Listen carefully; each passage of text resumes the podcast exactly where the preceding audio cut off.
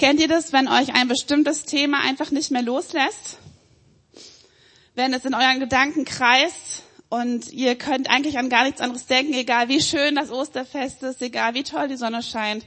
Dieses eine Thema, das nagt an eurem Herzen. Und es kann auch was total Fröhliches sein. Also manchmal ist auch so ein fröhlicher Gedanke, wenn man verliebt ist oder als ich neu rausgefunden habe, ich bin schwanger, da ich den ganzen Tag, oh, ich bin schwanger, ich soll es noch keinem sagen. Das hat die ganze Zeit in meinem Kopf so gespult. Oh, ich bin, ha. Und ähm, das hat mich auch überhaupt nicht losgelassen. Es kann auch eine Herausforderung sein, die vor uns liegt. Irgendwas, was uns vielleicht Angst macht oder wo man weiß, ich muss mich sehr gut vorbereiten, darf nichts vergessen. Das kann so sein, dass es die ganze Zeit in Gedanken ist und uns beschäftigt. Oder eben was Schreckliches, was wir gehört haben, was wir erlebt haben, ähm, so wie das, was uns jetzt so beschäftigt hat die letzte Woche.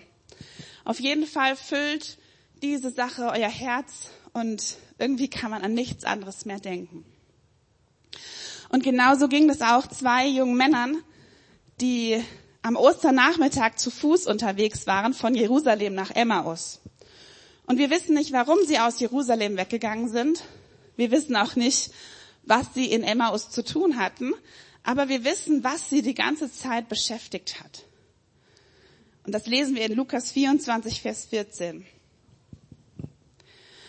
Auf dem Weg sprachen sie über alles, was geschehen war. Und was war geschehen? Sie sprachen über Jesus, der am Kreuz getötet worden war. Und sie waren ihm viele Monate lang nachgefolgt. Sie hatten gejubelt, als er königlich in Jerusalem eingezogen ist. Sie haben gezittert, als er dann gefangen genommen wurde. Und als er dann am Kreuz getötet wurde, da war alles aus. Da war alle Hoffnung vorbei. Da wussten sie nicht mehr, ähm, was, was jetzt passiert. Sie konnten das einfach nicht fassen. Sie waren am Boden zerstört. Und darüber sprechen sie, als sie unterwegs sind. Das ist gut, wenn man mit Freunden über die Dinge sprechen kann, die einen bewegen. Aber dann plötzlich, während sie sich noch unterhalten, passiert was Unglaubliches. Das lesen wir in Vers 15 und 16. Plötzlich kam Jesus selbst, schloss sich ihnen an und ging mit ihnen. Aber sie wussten nicht, wer er war, weil Gott verhinderte, dass sie ihn erkannten. Wie krass. Der, über dessen Tod sie gerade jammern und klagen, der geht auf einmal lebendig neben ihnen her.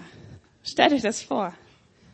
Er sucht sich ausgerechnet diese beiden aus, die am Boden zerstört sind, und er schließt sich ihnen an. Er zeigt ihnen nicht sofort, wer er ist. Hallo, ich bin's doch, alles gut. Sondern er beginnt ein einfühlsames Gespräch. Vers 17 und 18. Worüber redet ihr? fragte Jesus. Was beschäftigt euch denn so? Da blieben sie voller Traurigkeit stehen. Einer von ihnen, Kleopas, sagte, du bist wohl der einzige Mensch, der nicht gehört hat, was sich dort in den letzten Tagen ereignet hat. Ich habe gedacht, was für eine Ironie. Ja, wenn das einer weiß, was da passiert ist, dann Jesus. Der hat das alles am eigenen Leib erfahren.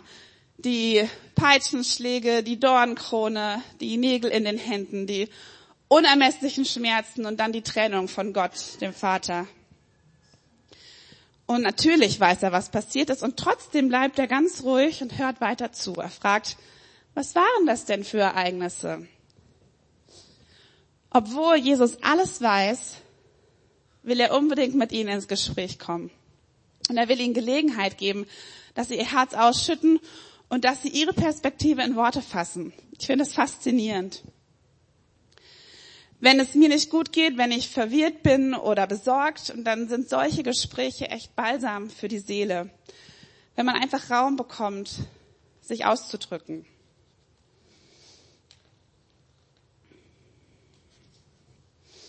Wenn ich meine Ge Gefühle mitteilen kann, ja, und wenn ich mir im Gespräch, ich bin so ein Typ, ich werde mir oft im Gespräch überhaupt erst klar, was ich eigentlich denke. Kennt ihr das? Es gibt Leute, die wissen nicht, was sie denken, bis sie hören, was sie sagen. Ich gehöre dazu. Und das ist so heilsam, einfach aussprechen zu dürfen, was einen beschäftigt. Wir haben das in Sri Lanka erlebt. Wir waren ja das erste Mal dort 2010, direkt ein halbes Jahr nach Ende des Bürgerkrieges.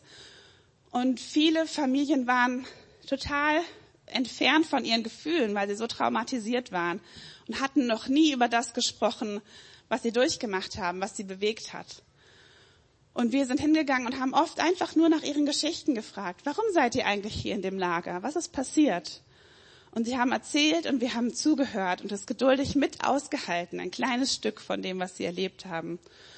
Und haben mit ihnen gebetet und keine äh, großen Trostworte gehabt, haben keine großen Lösungen sowieso nicht. Einfach nur mal zugehört. Und viele dieser Menschen haben gesagt, das haben wir noch nie erlebt. Das ist so was Besonderes, dass wir das erzählen durften. Danke.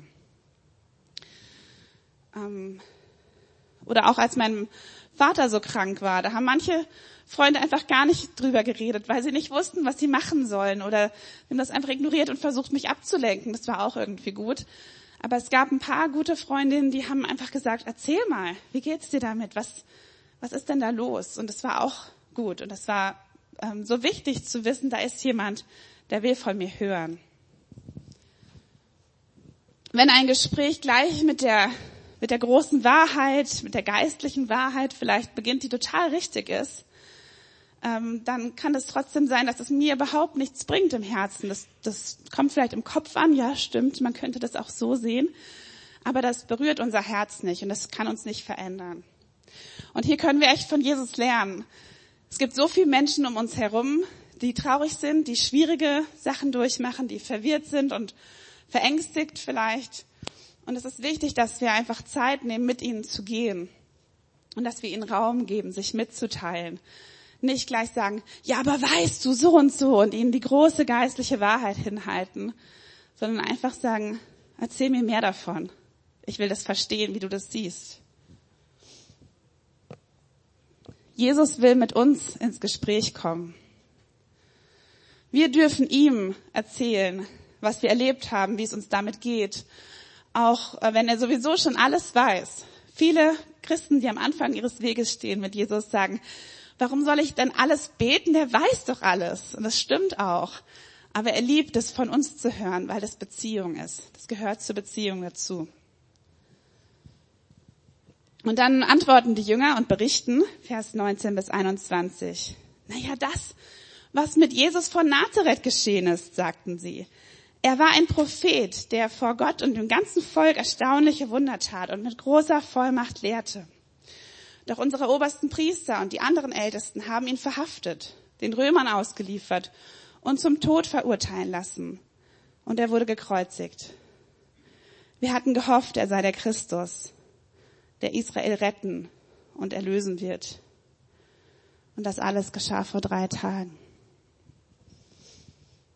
Und bis hierhin ist das einfach eine traurige Zusammenfassung des Lebens eines großen Lehrers, der am Ende von seinen Feinden vernichtet wurde. Und man kann gut verstehen, dass sie völlig fertig sind am Ende und einfach weggehen wollen, weg von all dem, was sie da bewegt, was sie da erleben mussten. Aber plötzlich fällt ihnen noch was ein und mich hat es verblüfft, dass sie das wissen. Ich dachte immer, die wussten das gar nicht, die Emmaus-Jünger. Die nächsten Sätze sind erstaunlich, denn sie sagen weiter, aber heute Morgen da waren einige Frauen aus unserer Gemeinschaft schon früh an seinem Grab und sie kamen mit einem erstaunlichen Bericht zurück. Sie sagten, sein Leichnam sei nicht mehr da und sie hätten Engel gesehen. Die sagten, dass Jesus lebt. Und einige von uns liefen hin, um nachzuschauen. Und tatsächlich war der Leichnam von Jesus verschwunden, wie die Frauen gesagt hatten. Hä? Ich habe gedacht, hä? Die wissen das alles. Das ist doch seltsam. Ich habe immer gedacht, die wussten vielleicht noch gar nicht, dass Jesus auferstanden ist. Aber als ich diese Stelle mir angeschaut habe, habe ich gesehen, die wussten alles. Die haben die frohe Osterbotschaft schon gehört und trotzdem sind sie niedergeschlagen, trotzdem sind sie traurig. Und sie haben gehört, dass Jesus auferstanden ist und trotzdem laufen sie weg von Jerusalem, statt dort auf ihn zu warten. Scheinbar ist die Nachricht der Frauen für sie nur ein unglaubwürdiges Gerücht und ein zweifelhaftes Kopfwissen. Sie können es nicht glauben und es berührt ihre Herzen nicht. Vielleicht geht dir das auch so. Das, was du bisher über Ostern gehört hast und über den auferstandenen Jesus, das ist für dich irgendwie eine ganz wunderbare, aber trotzdem unglaubwürdige Geschichte. Es bleibt einfach Kopfwissen. Und du bist nicht überzeugt, ob das wirklich stimmt, ob das Realität ist. Dann darfst du deine Zweifel vor Jesus aussprechen und ihn bitten, dir persönlich zu begegnen. Viele Leute sagen, weißt du, ich finde es ganz gut, Christ zu sein, weil ähm, wenn es jetzt nicht wahr ist, alles mit Gott und so, dann verliere ich ja nichts. Man lebt ja ein gutes Leben als Christ. Und wenn es doch wahr ist, dann habe ich auf jeden Fall eine gute Zukunft im Himmel. Mir reicht das nicht. Also ich habe schon als Teenie gesagt, nee, so will ich nicht leben. Ich will nicht warten bis nach meinem Tod, um rauszufinden, ob das alles stimmt, was ich glaube und wofür ich lebe. Ich will Jesus begegnen. Wenn er auferstanden ist und die Bibel sagt, dass er mit seiner Auferstehungskraft in uns wirkt, dann muss das auch was verändern. Und ich wünsche mir, dass wir so unser Christsein leben, dass wir Gott sagen, hey, wir wollen nicht darauf warten, wenn wir tot sind, rauszufinden, ob du lebst. Wir wollen dich hier und jetzt erleben und deine Auferstehungskraft in unserem Leben sehen. Erst jetzt, als die Männer alles ausgesprochen haben, was sie beschäftigt, da antwortet Jesus und hilft ihnen so zurück auf die richtige Spur zu kommen. Jesus sagt zu ihnen, was seid ihr doch für unverständige Leute? Sie denken immer noch, er ist nur so ein Wanderer, der neben ihnen hergeht. Also, es fällt euch so schwer zu glauben, was die Propheten in der Schrift gesagt haben. Haben sie nicht angekündigt, dass der Christus alle diese Dinge erleiden muss, bevor er verherrlicht wird? Und er begann bei Mose und den Propheten und erklärte ihnen alles, was in der Schrift über ihn geschrieben stand. Jetzt hat Jesus lange genug zugehört und er beginnt ihnen die Wahrheit so Stück für Stück zu zeigen, ganz sachte. Er sagt immer noch nicht, guck, guck, ich bin doch hier, die Frauen hatten recht, sondern er holt sie ab er holt sie da ab, wo sie sind. Sie waren Juden. Sie waren sehr gebildet in den jüdischen Schriften, in den alten hebräischen Schriften der Propheten. Und er öffnet das, was sie schon kennen und zeigt ihnen genau, schaut doch, da steht es doch. Genauso musste das sein, genauso musste das kommen.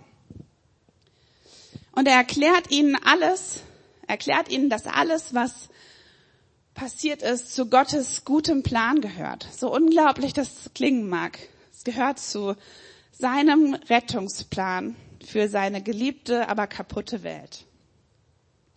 Nichts ist außer Kontrolle geraten, sondern alles dient zum Guten. Wie oft geht es das so in unserem Leben, dass wir denken, jetzt ist alles außer Kontrolle geraten. Es passieren Sachen, wo wir sagen, das ist unfassbar. Daraus kann niemals was Gutes geschehen. Das kann Gott nicht in seinem Plan verwerten. Und doch ist er da und er hat alles in der Hand. Und wenn sowas Schlimmes passiert, dann denken wir, Gott hat uns verlassen und alles war umsonst, wir haben uns geirrt. Vielleicht ist das alles ein Fehler gewesen, überhaupt zu folgen, wie diese jungen Männer. Aber egal, was um uns herum passiert, Gott ist nicht überrascht. Gott ist nie überrascht. Er hat alles in der Hand. Er kann alles nutzen, um daraus Gutes entstehen zu lassen. Und das dürfen wir für unser Leben festhalten. Egal, was du jetzt durchmachst, egal, was dich jetzt bedrängt, bedrückt, du darfst vertrauen, dass Gott daraus auch was Gutes macht. Und das wollen wir auch für Sri Lanka festhalten und für die Situationen, die gerade in unserem Leben schwierig sind. Wir lesen weiter. Mittlerweile näherten sie sich ihrem Ziel, dem Dorf Emmaus. Es schien so, als ob Jesus weitergehen wollte. Doch sie baten ihn inständig, über Nacht bei ihnen zu bleiben, da es schon dunkel wurde.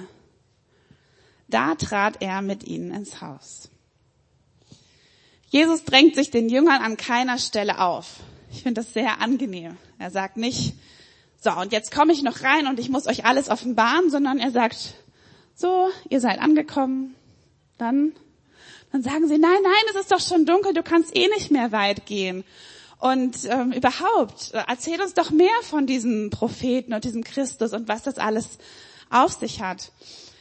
Und ähm, ich finde das toll, weil er dann erst kommt. Wenn sie nichts gesagt hätten, wenn es ihnen egal gewesen wäre, dann wäre er vielleicht weitergegangen. Und vielleicht hätten sie nie erfahren, dass er kein normaler Wanderer war. Und vielleicht würde diese Geschichte gar nicht in der Bibel stehen. Aber sie sind neugierig geworden. Sie wollen mehr wissen und sie laden ihn ein zu bleiben. Und vielleicht bist du auch neugierig. Du hast schon dies und das über diesen Christus gehört, über diese Schriften, über seine Auferstehung. Und du willst gern mehr wissen. Dann ist das deine Gelegenheit zu sagen, ich will Jesus einladen, bei mir zu bleiben, mit mir Gemeinschaft zu haben.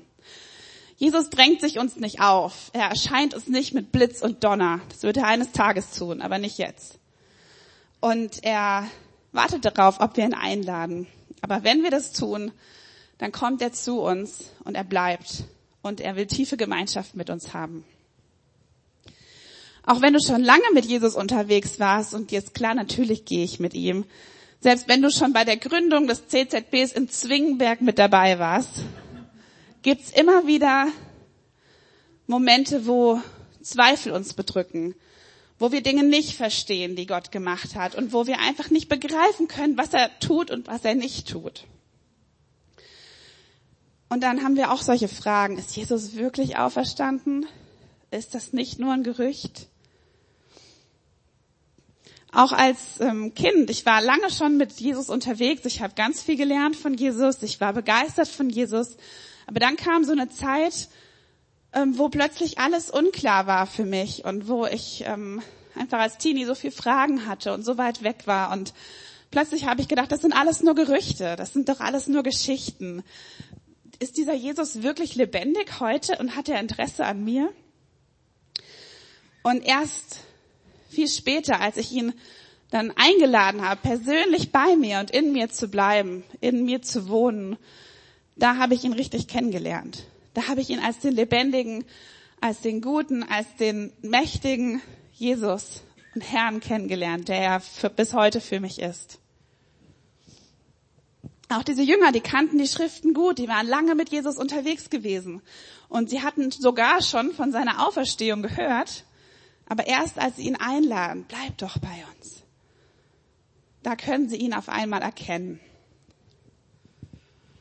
Bist du bereit, Jesus neu in dein Leben, in deine Situation einzuladen, da hineinzulassen, wo du Zweifel hast, wo du ihn nicht verstehen kannst?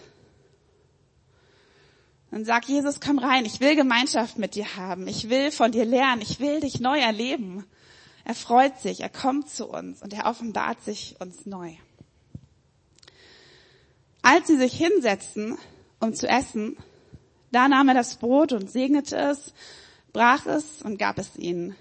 Und da erst gingen ihre Augen auf und sie erkannten ihn. Doch im selben Augenblick verschwand er. Gemeinsames Essen ist so eine gute Gelegenheit ähm, und auch ein starkes Symbol für Gemeinschaft. Und als Jesus das Brot in die Hand nimmt und auseinanderbricht und verteilt, so wie er das schon viele, viele Male für seine Jünger gemacht hat, da erkennen sie, wer vor ihnen sitzt.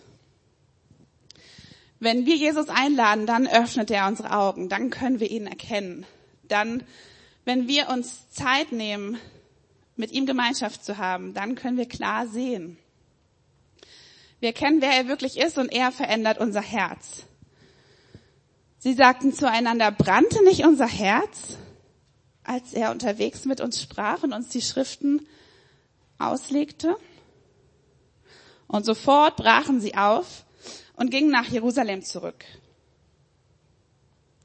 Die Gemeinschaft mit Jesus, die verändert unser Herz, so dass wir ihn erkennen können, aber nicht nur das, sondern da, wo wir zerbrochen und traurig sind, da schenkt er Heilung und richtet uns auf. Und da, wo wir starr und kalt geworden sind, da macht er uns warm und bringt neues Leben. Wo wir blockiert sind, nimmt er die Blockaden weg und er schenkt uns neues Feuer, neue Leidenschaft für das, was ihm wichtig ist und was, was uns im Endeffekt auch gut tut. Er schenkt neues Feuer, er heilt unser Herz, er macht uns lebendig. Und plötzlich wird den Männern alles klar. Und alle Prioritäten ordnen sich. Sie warten keinen Augenblick mehr, sondern sofort wollen sie zurück nach Jerusalem, zurück dahin, wo das alles passiert ist und wo jetzt Jesus sich zeigen soll und wo jetzt sein Reich aufgerichtet wird und wo die anderen Jünger sind, die, die ja auch schon gehört haben, dass er lebt. Was auch immer sie in Emmaus vorhatten, das ist plötzlich nicht mehr wichtig, sondern Jesus und seine Auferstehung und seine Realität, das rückt in den Vordergrund. Und wenn Jesus unser Herz mit seinem Feuer berührt, dann ordnet sich unser Leben. Und dann kommt, bekommen wir Orientierung. Dann werden unsere Prioritäten klar. Manchmal wirft Jesus unsere Pläne einfach über den Haufen. Aber das ist gut so. Und als sie dann in Jerusalem ankommen, wieder elf Kilometer sind sie schon gelaufen, wieder elf Kilometer ungefähr zurück. Es ist schon stockdunkel, aber sie haben es geschafft. Und das Erste, was sie hören, ist, der Herr ist tatsächlich auferstanden. Ja, die haben es auch schon mitgekriegt. Er ist Petrus erschienen. Und ich, ich finde, das ist so eine tolle Bestätigung. Es ist ja schon ein bisschen komisch, was ihnen passiert ist. Ne? Erst ist das dieser Wanderer, dann erkennen sie ihn plötzlich, dann ist er verschwunden.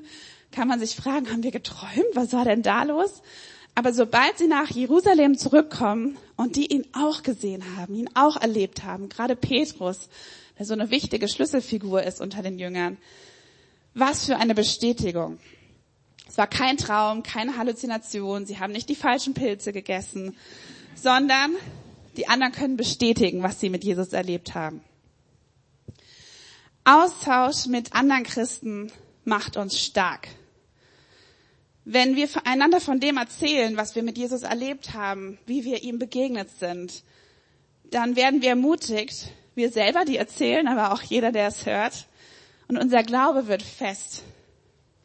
Ich war diese Woche mit einer Kinder, nein, eigentlich mit einer Spielplatz-Sandkastenfreundin wieder auf dem Spielplatz nach 25 Jahren, die wir eigentlich kaum Kontakt hatten, mit unseren beiden Mädels, die jetzt im Sandkastenfieber sind. Und ähm, sie hat lange nichts mit Gott zu tun gehabt. Aber sie hat immer wieder mal durch unsere Eltern von mir gehört und sie hat gesagt, ich bin so neugierig, was machst du eigentlich? Warum äh, warum lebst du so und was macht Jesus und wie bist du ihm begegnet? Und sie ist gerade dabei, so ganz neu ihren Glauben zu finden. Und ich habe nur so ein paar Bruchstücke erzählt aus meiner Geschichte und ich habe gespürt, dass es sie so ermutigt hat. Und sie hat am Ende gesagt, das hat mich echt gestärkt und jetzt habe ich so viel, worüber ich nachdenken kann, wo ich weitergehen kann. Und für mich war das nur ein netter Nachmittag auf dem Spielplatz. Ähm, aber ich hoffe und bete, dass es für sie viel mehr ist und viel mehr war. Wir können einander stärken. Als Gemeinde, als Jugendgruppe, als Hauskreis oder als Freunde können wir einander stärken, wenn wir erzählen, Jesus ist mir wieder begegnet. Ja, er begegnet uns nicht nur einmal, sondern immer wieder an wichtigen Punkten in unserem Leben und täglich im Kleinen will er uns begegnen. Wir können das nicht nur am Sonntag teilen, hier im Gottesdienst oder in Veranstaltungen, sondern es ist wichtig, dass wir auch unter der Woche diese Kontakte haben miteinander. Und dass wir auch unter der Woche miteinander beten, einander ermutigen und Gott zusammen die Ehre geben. Wenn du willst, dass dein Glaube wächst, wer will, dass dein Glaube wächst? Ich sehe ein paar Hände, das ist gut. Wenn du willst, dass dein Glaube wächst, dann such dir Gelegenheiten, dich auszutauschen mit anderen Christen und einander zu ermutigen. Wenn du noch keinen Hauskreis hast, ist das vielleicht eine gute Idee. Frag mal, wo gibt's denn noch einen Hauskreis, wo ich noch rein darf? Ihr Hauskreise öffnet euch auch für neue Leute, ja. Nehmt jeden auf, der einen Hauskreis sucht und sagt, klar, wir teilen diesen Glauben miteinander, wir unterstützen einander. Und wenn du noch keinen Mentor hast oder keine Zweierschaft, vielleicht wäre das ein guter Schritt für dich. Dann hör dich um, schau dich um, frag Leute, wie wär's? Wollen wir nicht einander ermutigen, einander stärken? Vielleicht hattest du noch nie überhaupt eine persönliche Begegnung mit Jesus, dann streck dich jetzt danach aus. Sag Jesus, ich habe so viel von dir gehört, aber ich, ich will, dass du bei mir bleibst. Ich will, dass du dich mir zeigst dann wird er das machen. Das ist ein Gebet nach seinem Willen und er hat, er hat versprochen, dass er die Gebete nach seinem Willen alle erhört.